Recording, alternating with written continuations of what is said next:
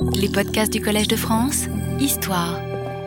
Mesdames et messieurs, nous avons vu comment, à partir de l'Irak, cœur du califat abbasside qui lui avait donné naissance à la fin du IXe siècle, le système mamelouk, appelons-le comme ça, est imité dans les siècles suivants par les diverses dynasties musulmanes, iraniennes ou turques, qui s'approprient successivement les dépouilles de l'Empire abbasside. En vertu de ce système, tous ces souverains, petits ou grands, disposent de troupes d'esclaves qui ne représentent pas toutes leurs forces armées, mais qui en constituent généralement le noyau et qui fournissent, également au souverain sa garde personnelle et une troupe de parade dans les cérémonies. Autant que par la condition servile de ces éléments, le système se caractérise par un cursus réglementé de formation militaire qui prend l'individu dans son jeune âge pour le modeler systématiquement durant de longues années. Ce second aspect du système pourrait bien avoir été emprunté par les Abbassides à des précédents d'Iran oriental et d'Asie centrale. Cela pourrait avoir joué un rôle dans le succès ultérieur du procédé dans ces régions orientales du monde musulman. Nous avons noté en effet un développement particulier du système mamelouk sous les dynasties samanides et gaznévides du Khorasan, d'Afghanistan et de Transoxiane. De même que chez les Seljoukides, qui, venus d'Asie centrale, s'implantent en Irak et en Iran, mettant un temps le califat abbasside très affaibli sous leur coupe. Enfin, une branche de ces Seljoukides s'établit aussi en Anatolie, en Asie mineure, dans l'actuelle Turquie, favorisant la turquification, si vous me passez ce néologisme, d'une bonne partie de la péninsule anatolienne. Ce sont les Seljoukides qu'on appelle de Roum ou de Konya, qui sont les prédécesseurs immédiats des Ottomans et qui, comme nous l'avons vu, ont eux aussi leur corps de mamelouk appelé plus couramment, dans leur cas, goulam, un terme synonyme de mamelouk qui désigne un jeune esclave mâle.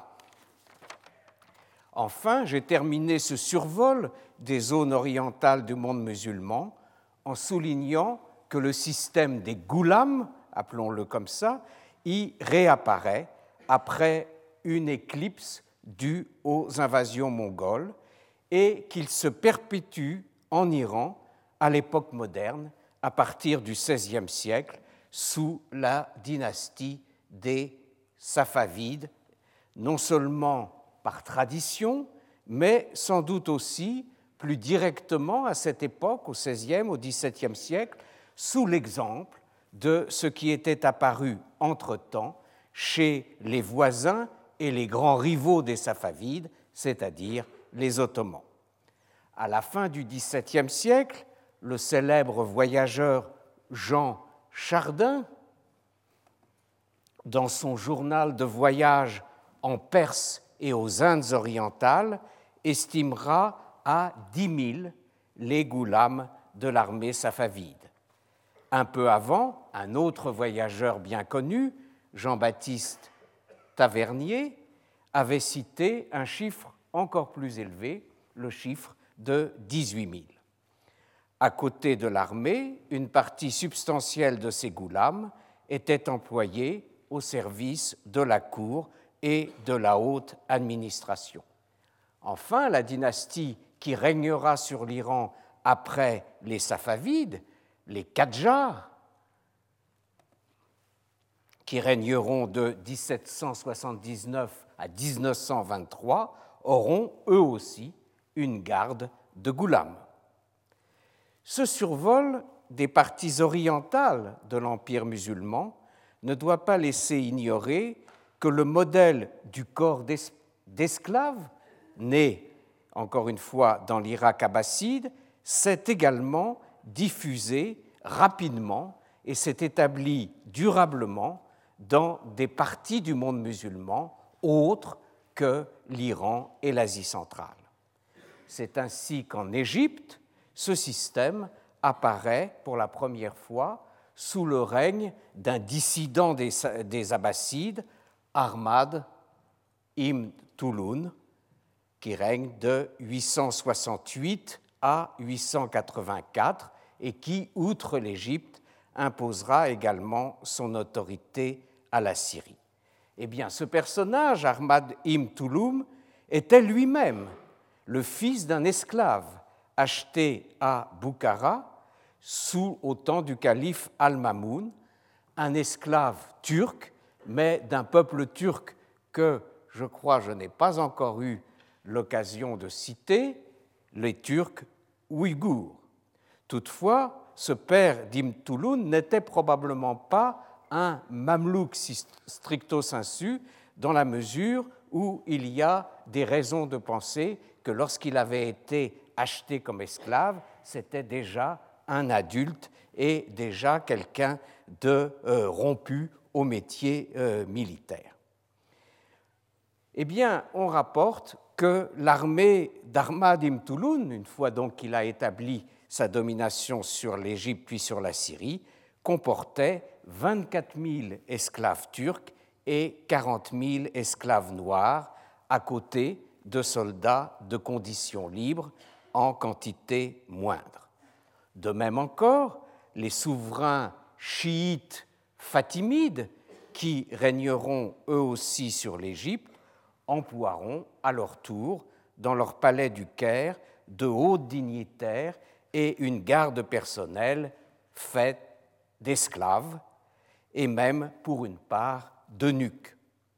Il y avait parmi ces esclaves des Fatimides des esclaves noirs, originaires pour la plupart du Soudan, et des esclaves blancs qui, cette fois, n'étaient plus des Turcs, mais des Slaves des Balkans, des Grecs désignés par le terme de Roumi, et des Arméniens. Nous reviendrons dans un instant à l'Égypte, puisque c'est là qu'apparaîtra, à partir du milieu du XIIIe siècle, non plus seulement une garde mamelouk comme ailleurs, euh, mais un régime entièrement mamelouk, sultan compris, et qui, de surcroît, ce qui est important pour notre propos, va coexister un temps, ce régime mamelouk, avec le régime ottoman, qui est, euh, comme vous l'avez compris, l'objet véritable de notre enquête et auquel nous allons finir par aboutir sous peu.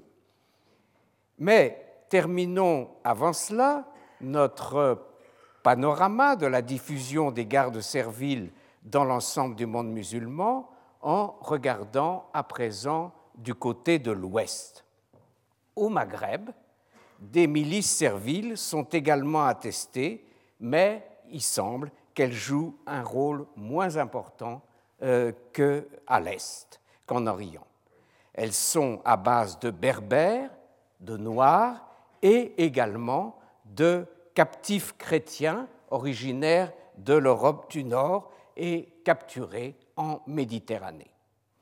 Enfin, l'Espagne musulmane, nous n'avons pas encore parlé de l'Espagne musulmane, celle des califes omeyyades de Cordoue, comprend elle aussi des éléments d'origine servile qui apparaissent aussi bien dans l'armée des califes omeyyades que dans les services de leur palais. Cette fois, ce sont des Européens qui sont désignés dans les sources par un terme qui a donné lieu à des discussions entre historiens, le terme de Saklabi. Plus précisément, il s'agit d'esclaves affranchis qu'on désigne par les termes de feta, pluriel fitian, ce qui signifie jeune garçon, jeune page, ou encore par le terme synonyme de Gilman. Certains de ces euh, affranchis des califes omeyyades, un peu à la manière des atabais de l'empire seldjoukide dont j'ai parlé précédemment, fondront à leur tour de petites dynasties à la disparition de l'État omeyyade d'Espagne. Ce sont ces moulouks al-Tawaif, caractéristiques de l'Espagne musulmane, ce qu'on appelle les taifas en espagnol, ces petits royaumes euh, qui précèdent l'avènement de la dynastie almoravide en Espagne. Lorsqu'il visite Al-Andalus, cette Espagne musulmane, le géographe Ibn Okal, au Xe siècle, constate que les Sakaliba de Cordoue comprennent des captifs de diverses parties de l'Europe orientale et méridionale et il énumère les différentes origines de ces euh, captifs européens, les côtes de la mer Noire, la Lombardie, la Calabre, la Catalogne et la Galice.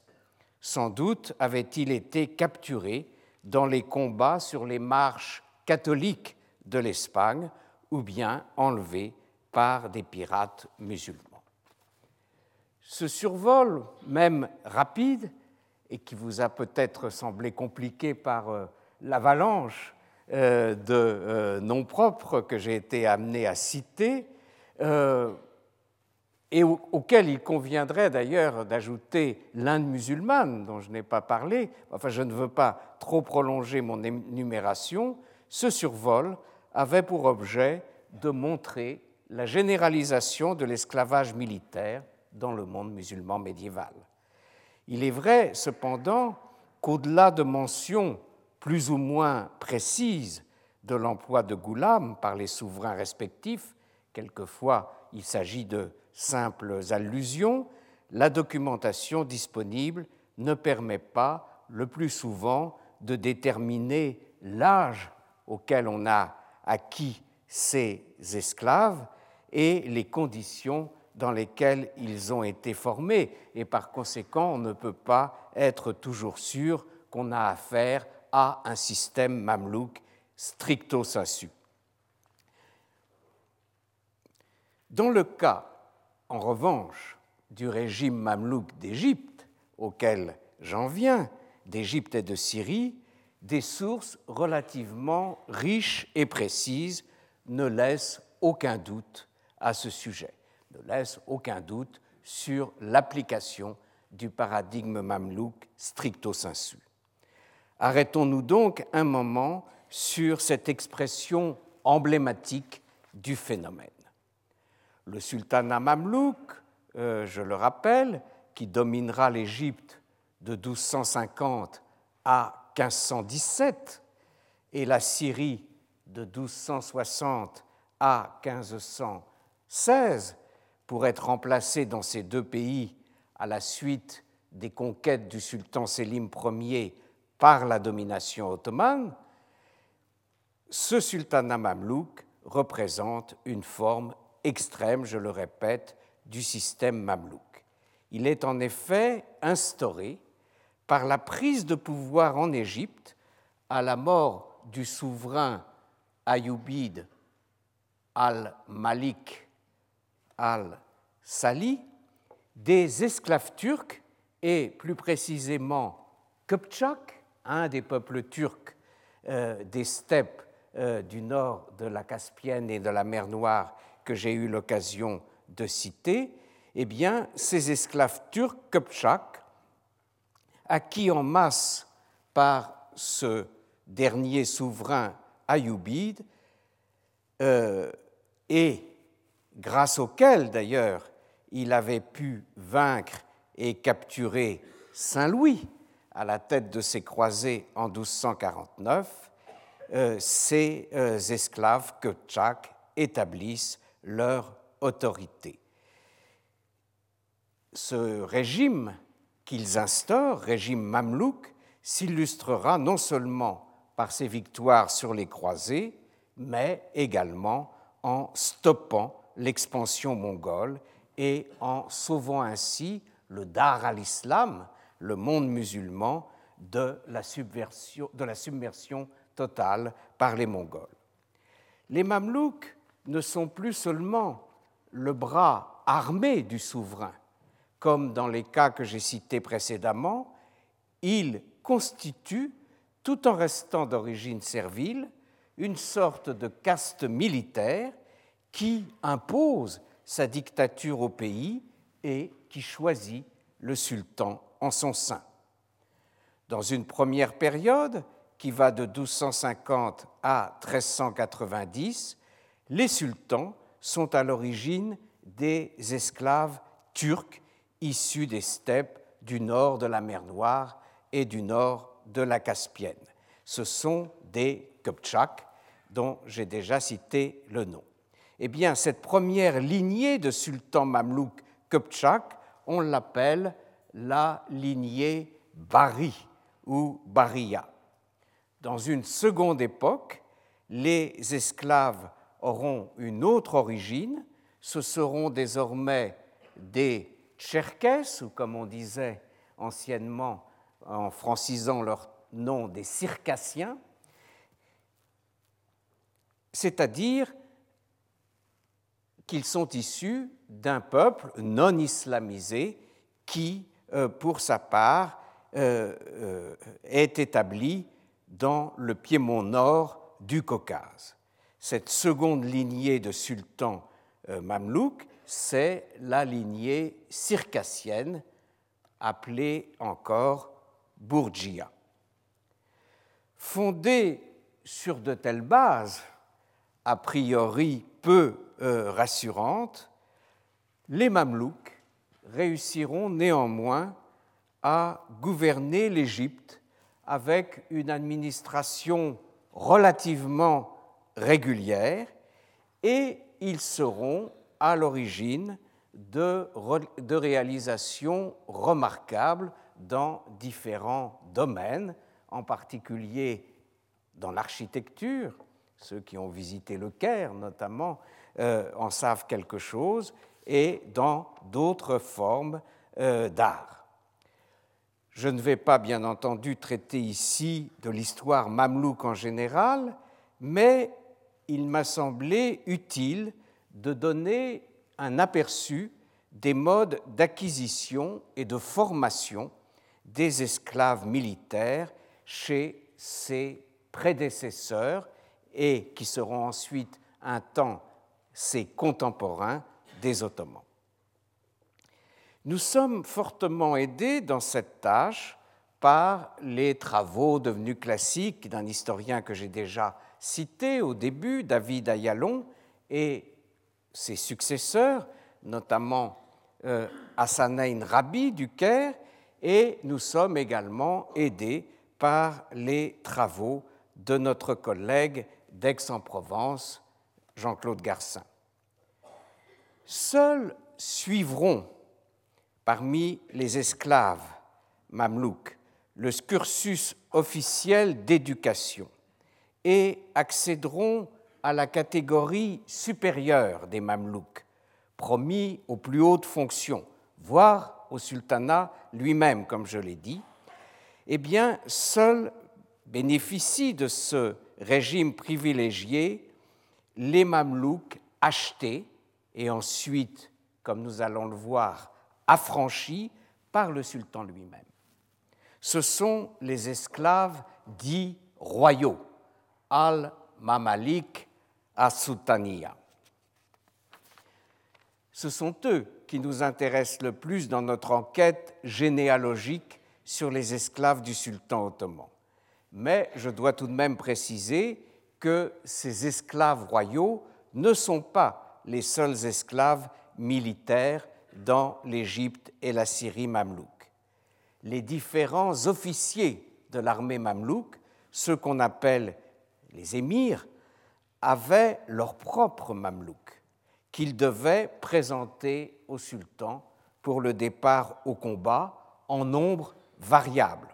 On parlait ainsi d'émirs de 5, de 10, de 20, de 40 ou de 100, selon le nombre de Mamelouks qu'il devait conduire au combat.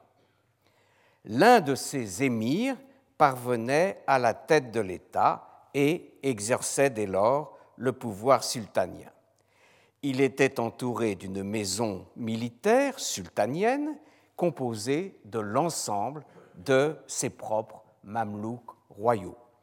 Or, nous savons, dans le cas d'un de ces sultans mamelouks, Kalaoun, qui règne de 1280 à 1290, qu'il possédait 6 à 7 000 mamelouks royaux. Acquis à un jeune âge, l'esclave royal va recevoir sa formation dans des casernes, tabaka, ce qui donne au pluriel tibak ou adbak,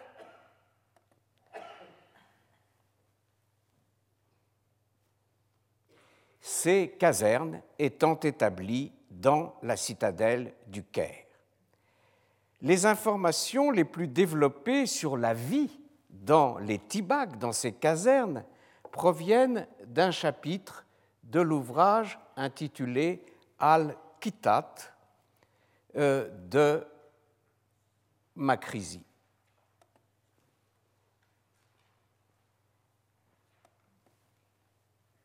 Mais c'est un autre auteur, un auteur ultérieur, qui s'appelle Al-Zahiri, qui donne une indication sur le nombre de Tibak, en tout cas pour le XVe siècle. Selon lui, il y en avait douze, et chacune était capable de loger mille mamelouks. Il y avait dans chacune de ces tabakas au moins un faki, c'est-à-dire un maître religieux, chargé d'initier ces jeunes païens convertis à l'islam à la nouvelle religion qu'on leur avait fait adopter. Le faki leur enseignait ainsi le Coran, l'écriture arabe, les préceptes de la charia et les prières musulmanes. Quant à l'éducation proprement militaire à laquelle on donnait l'appellation de furusiya, littéralement l'art de la cavalerie, elle ne commençait que lorsque l'esclave avait atteint l'âge adulte. Chaque groupe disposait à cet effet d'un maître d'armes désigné comme mualim. Les exercices comprenaient quatre grands domaines. L'équitation d'abord, apprendre à monter à cheval, et on commençait par faire monter aux jeunes gens de faux chevaux en céramique, en bois ou en pierre, avant de passer à des vrais chevaux, des chevaux vivants. On leur apprenait également à jeter la lance, à manier l'arc et enfin à pratiquer l'escrime. Un autre auteur, Ibn Qayyim al-Jawziyya, euh, auteur du mort en 1356, estimait qu'un mamelouk qui avait atteint la maîtrise de ces quatre grandes disciplines que j'ai énumérées pouvait être considéré comme un faris, un cavalier accompli. La discipline qui régnait était, comme vous pouvez vous en douter, très sévère, au moins à l'apogée du sultanat mamelouk. Nous savons ainsi que sous le sultan Halil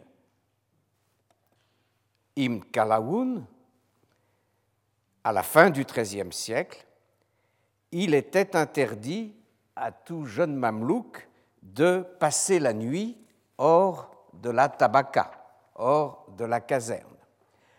Un peu plus tard, un autre sultan, Muhammad al-Nasir, les autorisera à fréquenter à tour de rôle les bains publics du Caire, mais cette sortie, qui se produisait environ une fois par semaine, devait se faire accompagnée par des surveillants et le retour à la tabaka devait avoir lieu avant la fin du jour.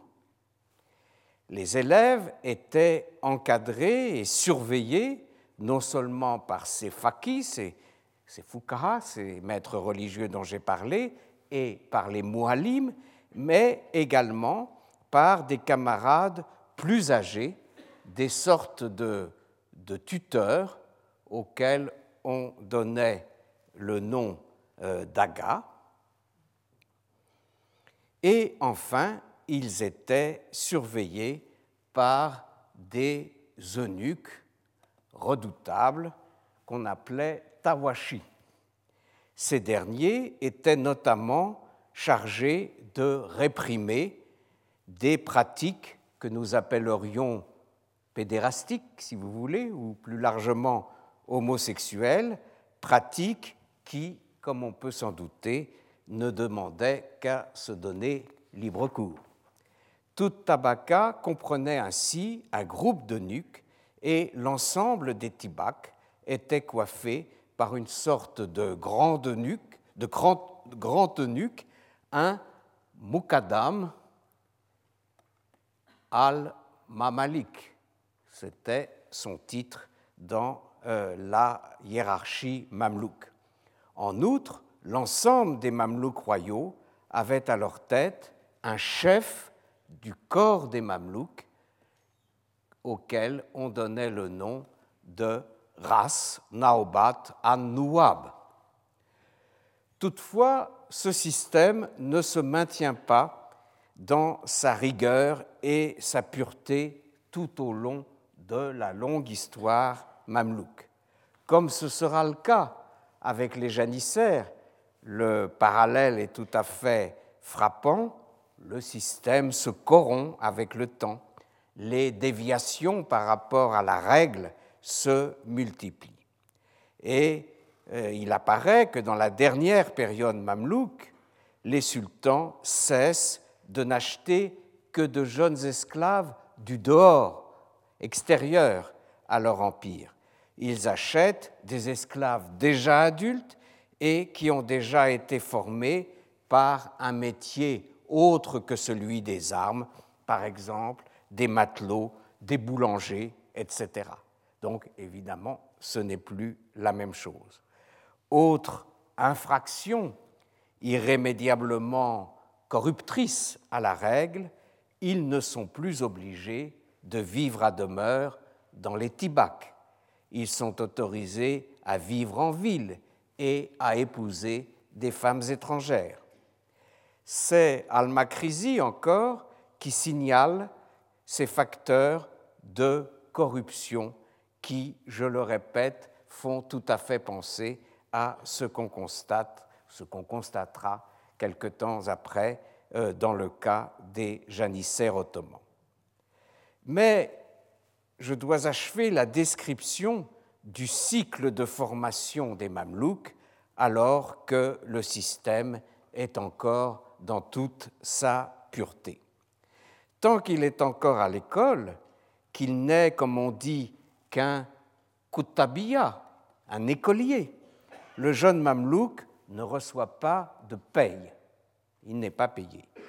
Sauf dans des cas exceptionnels où des sortes de pensions alimentaires appelées nafaka sont distribuées au Kutabiya.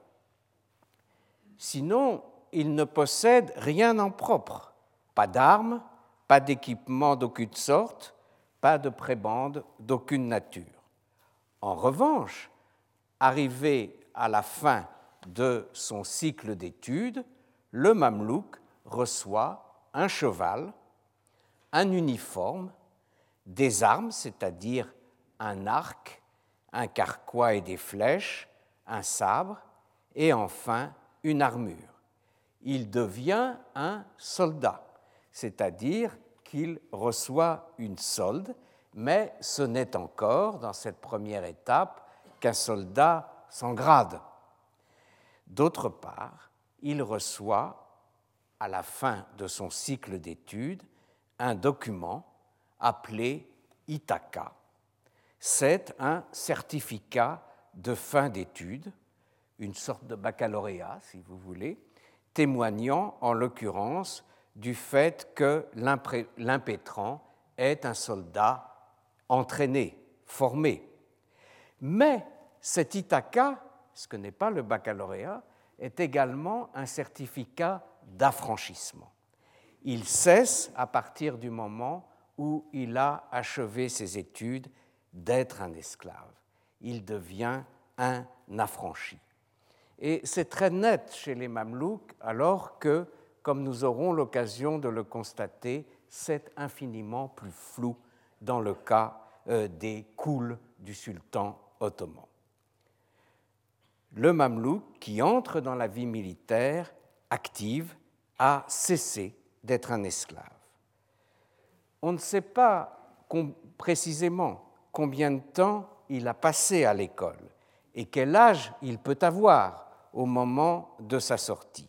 Et il est vraisemblable que cela a varié selon les époques. En tout état de cause, au moment de son affranchissement, le mamelouk est un adulte ayant atteint sa pleine maturité. Par ailleurs, il pouvait arriver que lors de l'achat, le sultan sélectionna quelques mamelouks qui n'iraient pas dans les écoles, mais qu'il ferait éduquer au palais même, auprès de lui, avec ses propres enfants. Parfois, le sultan allait même jusqu'à adopter certains de ces mamelouks mis à part. Il faut souligner qu'en principe, et ça c'est évidemment un point très important, un fils de mamelouk ne pouvait pas être mamelouk. Mais ce principe, euh, selon toute apparence, était assez souvent violé euh, dans les faits.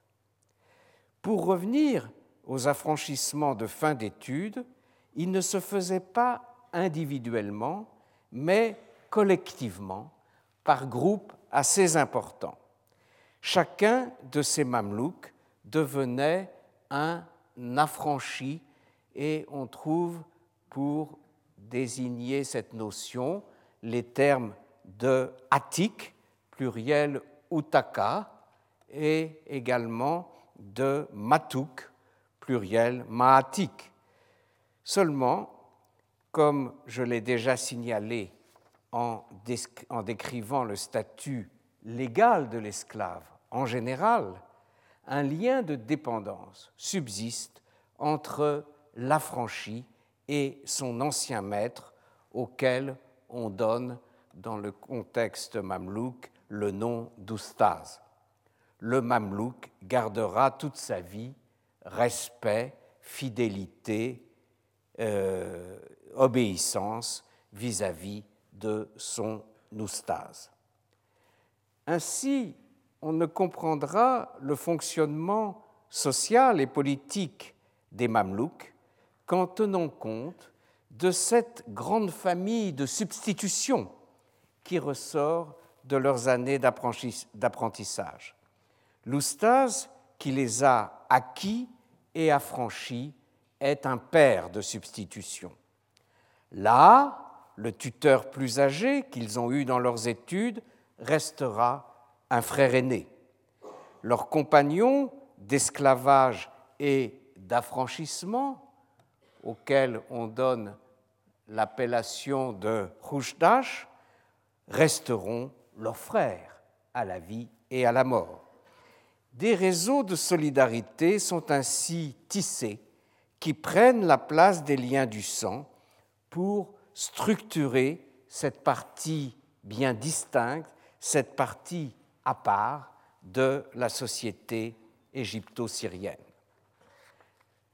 Le régime mamelouk, à son apogée, à travers le cas des mamelouks royaux, a poussé à une sorte de perfection le paradigme mamelouk. Que va-t-il en être avec les Ottomans?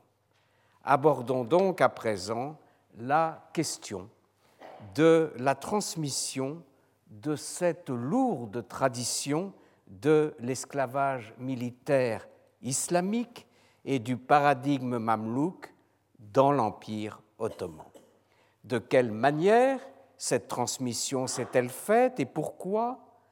Quelle forme le système y a-t-il revêtu? Quelle place spécifique a-t-il pris dans l'ensemble du dispositif militaire extrêmement complexe des Ottomans? Quel rôle propre y a-t-il joué? Voilà un certain nombre de questions auxquelles euh, je vais être amené à tenter de donner une réponse. À lire l'évocation des premières opérations militaires du beylik.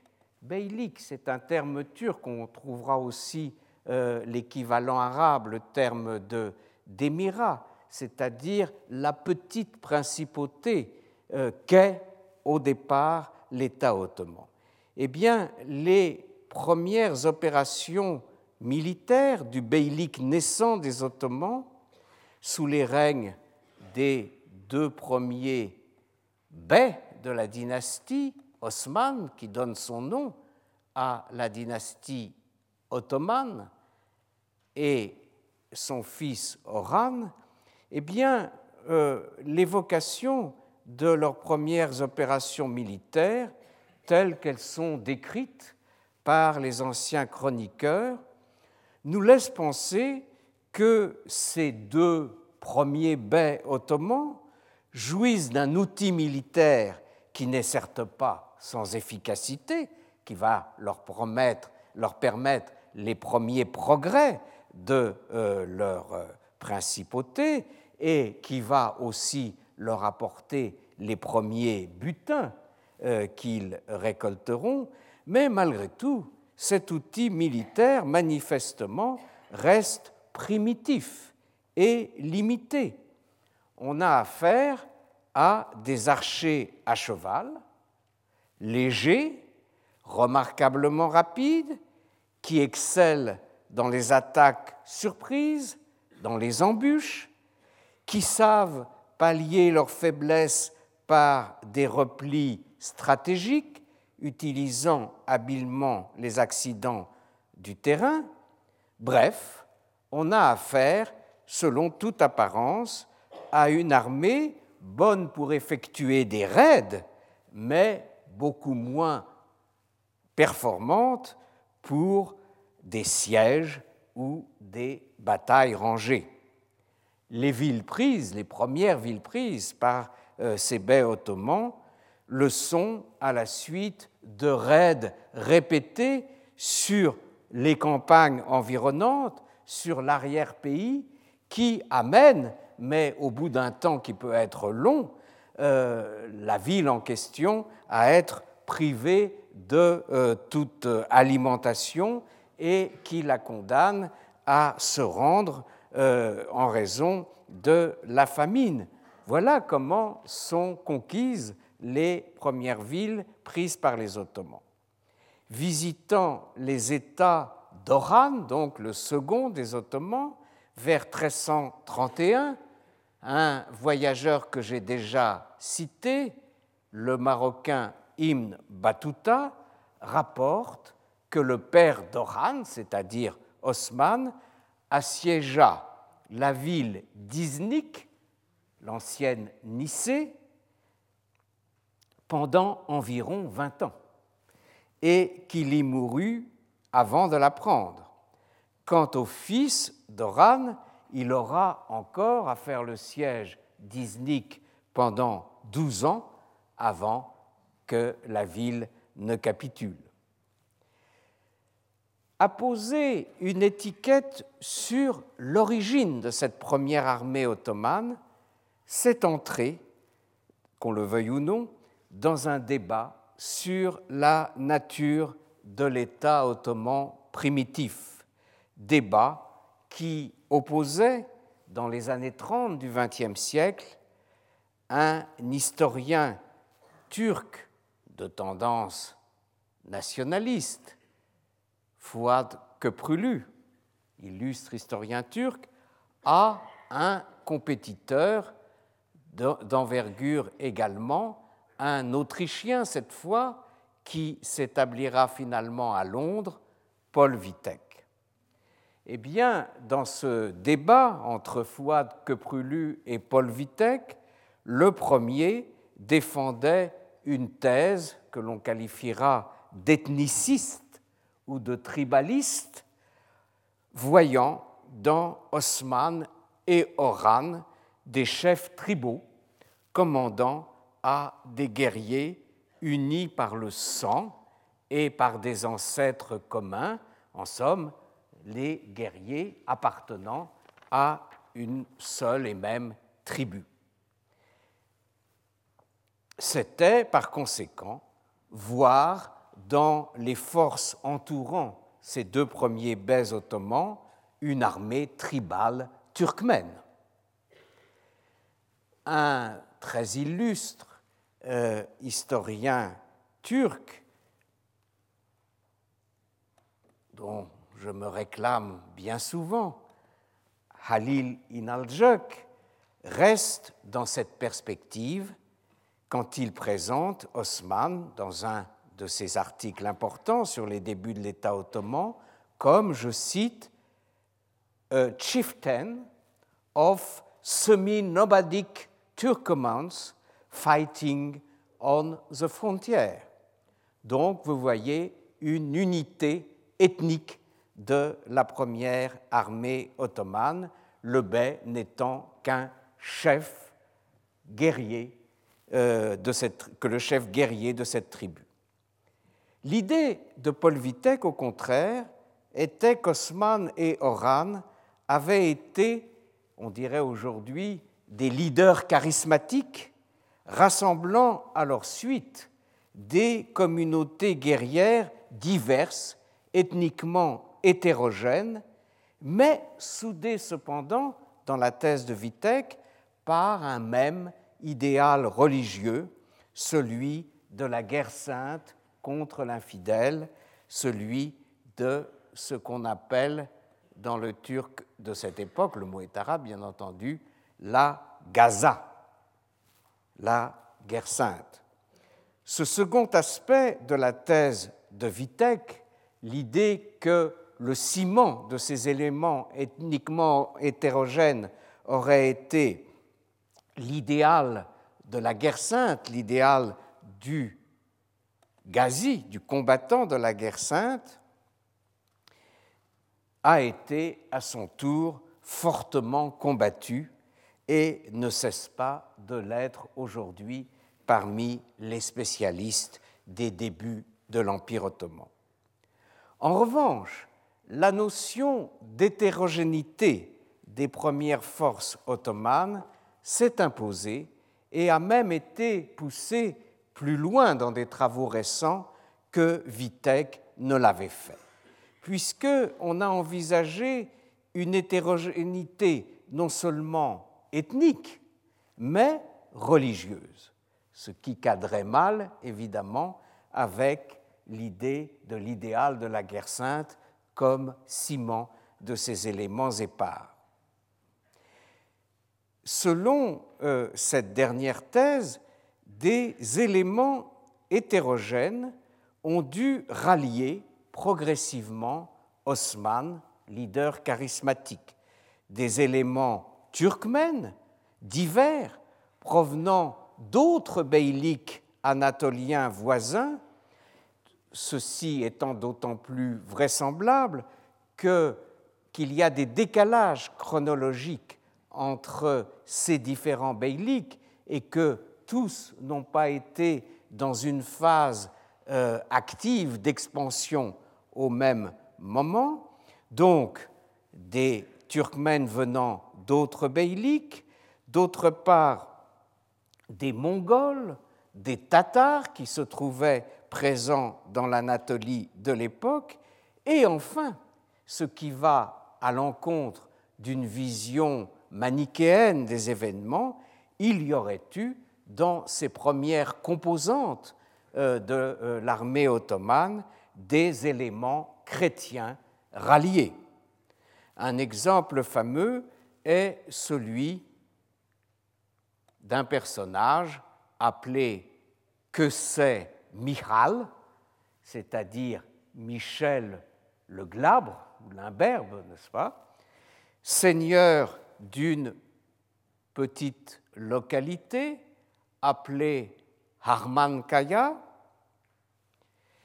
eh bien, ce personnage chrétien au départ aurait été un compagnon d'Osman dans les raids menés euh, par ce dernier et il ne se serait converti à l'islam que plus tard.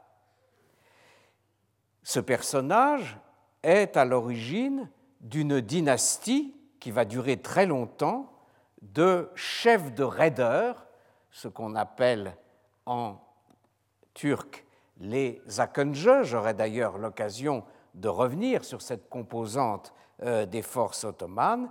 Eh bien, donc, que c'est Mihal est à l'origine de la dynastie des Mihal Oğulları, des fils de Michel, qui euh, joueront un très grand rôle dans la conquête ottomane de l'Europe orientale.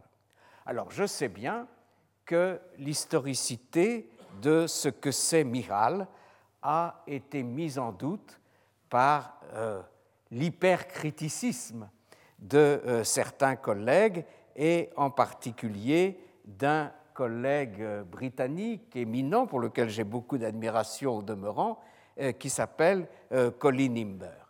Mais son doute cartésien ou son hypercriticisme confine quelquefois, me semble-t-il, à un goût très british d'ailleurs, du paradoxe.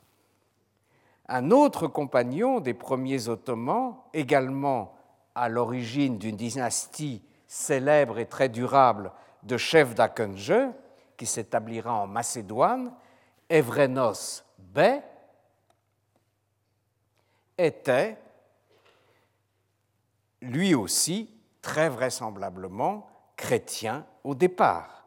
L'origine de son nom, à consonance grecque, ou du moins euh, s'agirait-il d'un nom hellénisé, l'origine de ce nom Evrenos reste très discutée. Euh, Claude Cahen avait opté dans un article de euh, l'Encyclopédie de l'Islam à une origine balkanique de cet Evrenos et il voyait dans son nom une forme hellénisé du toponyme Varna, n'est-ce pas, qui est un, toponyme euh, correspondant à, un port euh, bulgare important, ou bien Evren. Euh, voilà ce qu'était la thèse de Claude Cahen, mais elle reste très hypothétique. Et plus récemment, un autre collègue de Princeton, Heath Laurie, dans un ouvrage paru en 2003, The Nature of the Early Ottoman State, maintient l'origine chrétienne d'Evrenos, mais fait l'hypothèse qu'il aurait eu une ascendance non pas balkanique, mais catalane ou aragonaise. À l'appui de sa thèse, surprenante de prime abord, il rappelle que le père d'Evrenos, Issa Bey, Issa étant la forme arabe de Jésus, avait le sobriquet de Frengi, qui prendra ultérieurement la forme Prangi, c'est-à-dire le franc, terme appliqué au latin d'Europe occidentale. De même, dans sa démonstration, Hislori tire également parti d'une mention du chroniqueur byzantin Pachymère, selon laquelle un détachement de Catalans aurait rejoint les Ottomans en 1305. Quoi qu'il en soit, des origines difficiles, comme vous le voyez, à élucider et surtout à élucider de façon catégorique, euh, il, est,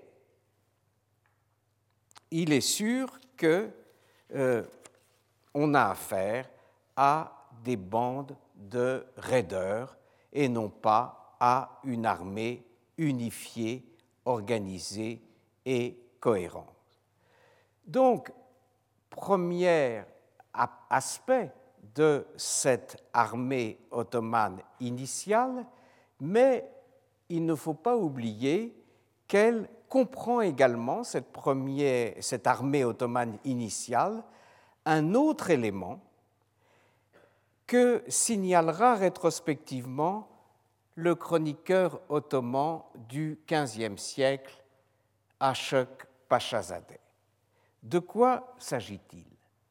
Il s'agit de troupes personnelles d'Osman, dont les membres sont liés à lui, à Osman, à leur chef, par un lien d'homme à homme autre que le lien clanique, que le lien tribal.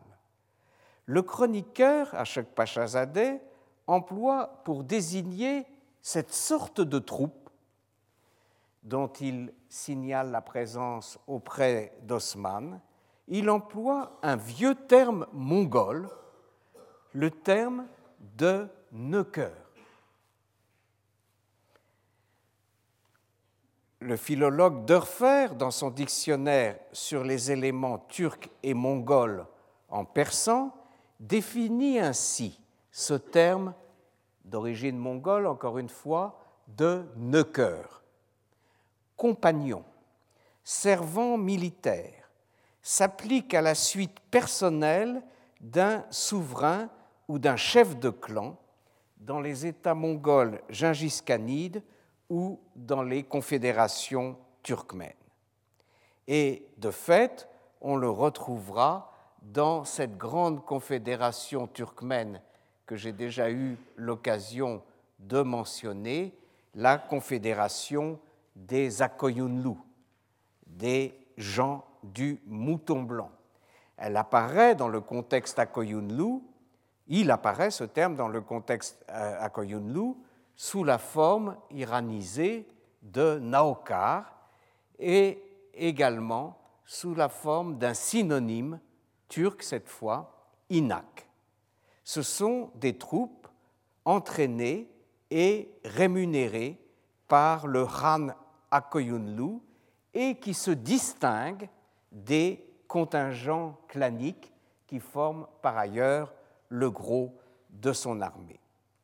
Le Neuker est lié à son chef par un lien distinct des liens du sang, mais qui n'en est pas moins un lien indestructible. L'un et l'autre, le chef et le Neuker, sont des compagnons. Ils sont, dans la terminologie turque, des yoldash ou des termes synonymes emeldesh. Dans la fameuse épopée médiévale turque euh, de le livre de Dede Korkut, on voit, dans le style évidemment de la poésie épique, que chacun des baies qui sont mis en scène dans cette épopée a ses neukers et qu'il appelle ceux-ci mes quarante compagnons aux yeux pairs. Les yeux pairs, comme nul ne l'ignore, sont des yeux dont la couleur est entre le vert et le bleu. Donc le chef vante ses neukers ses quarante compagnons aux yeux pairs. On a affaire à un phénomène socio-militaire qui est très anciennement attesté en Asie centrale, sans qu'il soit propre à l'Asie centrale.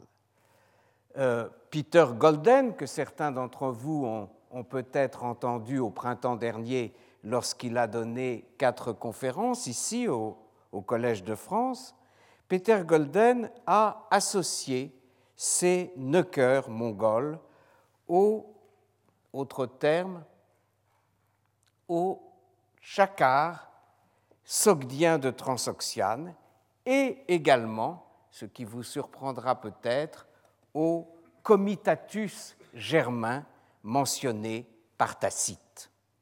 En tout état de cause, nous ne sommes pas avec ces neukers, ces euh, tchakars, euh, nous ne sommes pas dans l'esclavage militaire stricto sensu.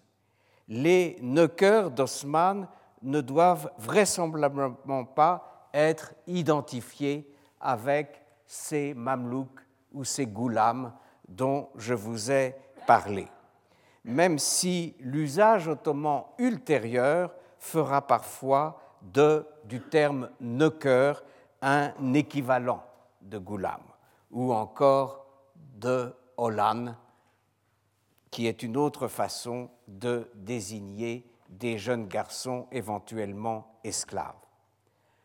On notera cependant qu'un très savant auteur ottoman du XVIe siècle, Jelalzadeh Mustafa, distingue à propos des troupes qui entourent le prince Mustapha, le fils de Soliman le Magnifique, ses cool d'une part, c'est-à-dire ses esclaves à proprement parler, et d'autre part ses neukers, c'est-à-dire, disons, traduisons par servants. Donc, il y a une nuance, selon toute vraisemblance, entre les deux notions. Eh bien, cette armée initiale du beylik ottoman, que je viens d'essayer de définir et dont j'ai indiqué euh, les limites, hein, plus une armée de raid qu'autre chose, cette armée initiale va rapidement se transformer. Sans doute dès le règne d'Oran et en tout cas pendant le long règne de son fils et successeur, Mourad Ier, qui règne de 1360 à 1389, donc vous voyez, un règne de 39 ans, et qui restera dans l'histoire ottomane avec un surnom qui est aussi un titre et qui exprime bien l'importance, son importance historique, son importance dans l'évolution de l'État ottoman, euh, le titre de Vendigar, terme d'origine persane désignant le grand souverain, l'empereur, le grand souverain.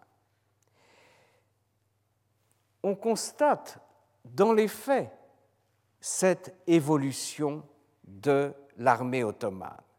On va voir que désormais les villes seront prises non plus seulement en affamant à petit feu et donc à long terme l'arrière-pays, mais en employant de véritables techniques de siège, des mines, des trébuchets, des tours et autres machines de siège. De même, de façon encore plus significative, les armées de Mourad Ier prennent désormais part à des batailles rangées, de grandes batailles, où ces généraux déploient leur savoir-faire tactique, comme lors de la bataille de Tchirmen, appelée encore bataille de la Maritsa contre deux princes serbes en 1371. Ou autre exemple de ces grandes batailles rangées dans lesquelles l'armée ottomane euh, figure euh, que, mène désormais l'armée ottomane, la célèbre bataille de Kosovo-Polier, du Champ des Merles, n'est-ce pas, dans le Kosovo, en 1389, euh, bataille au cours de laquelle vont mourir à la fois le vieux sultan Mourad et d'autre part son adversaire, le euh, prince serbe, le knez, Lazar Herbelianovitch. Pour arriver à de tels résultats, pour expliquer cette évolution en quelques décennies, il a fallu que les Ottomans, dans la deuxième moitié du XIVe siècle, organisent, complètent, spécialisent leur armée. Et c'est dans ce travail, aux aspects très divers, comme nous le verrons, que euh, l'élément servile va réapparaître. Je vous remercie. Retrouvez tous les podcasts du Collège de France sur www.collège-de-france.fr.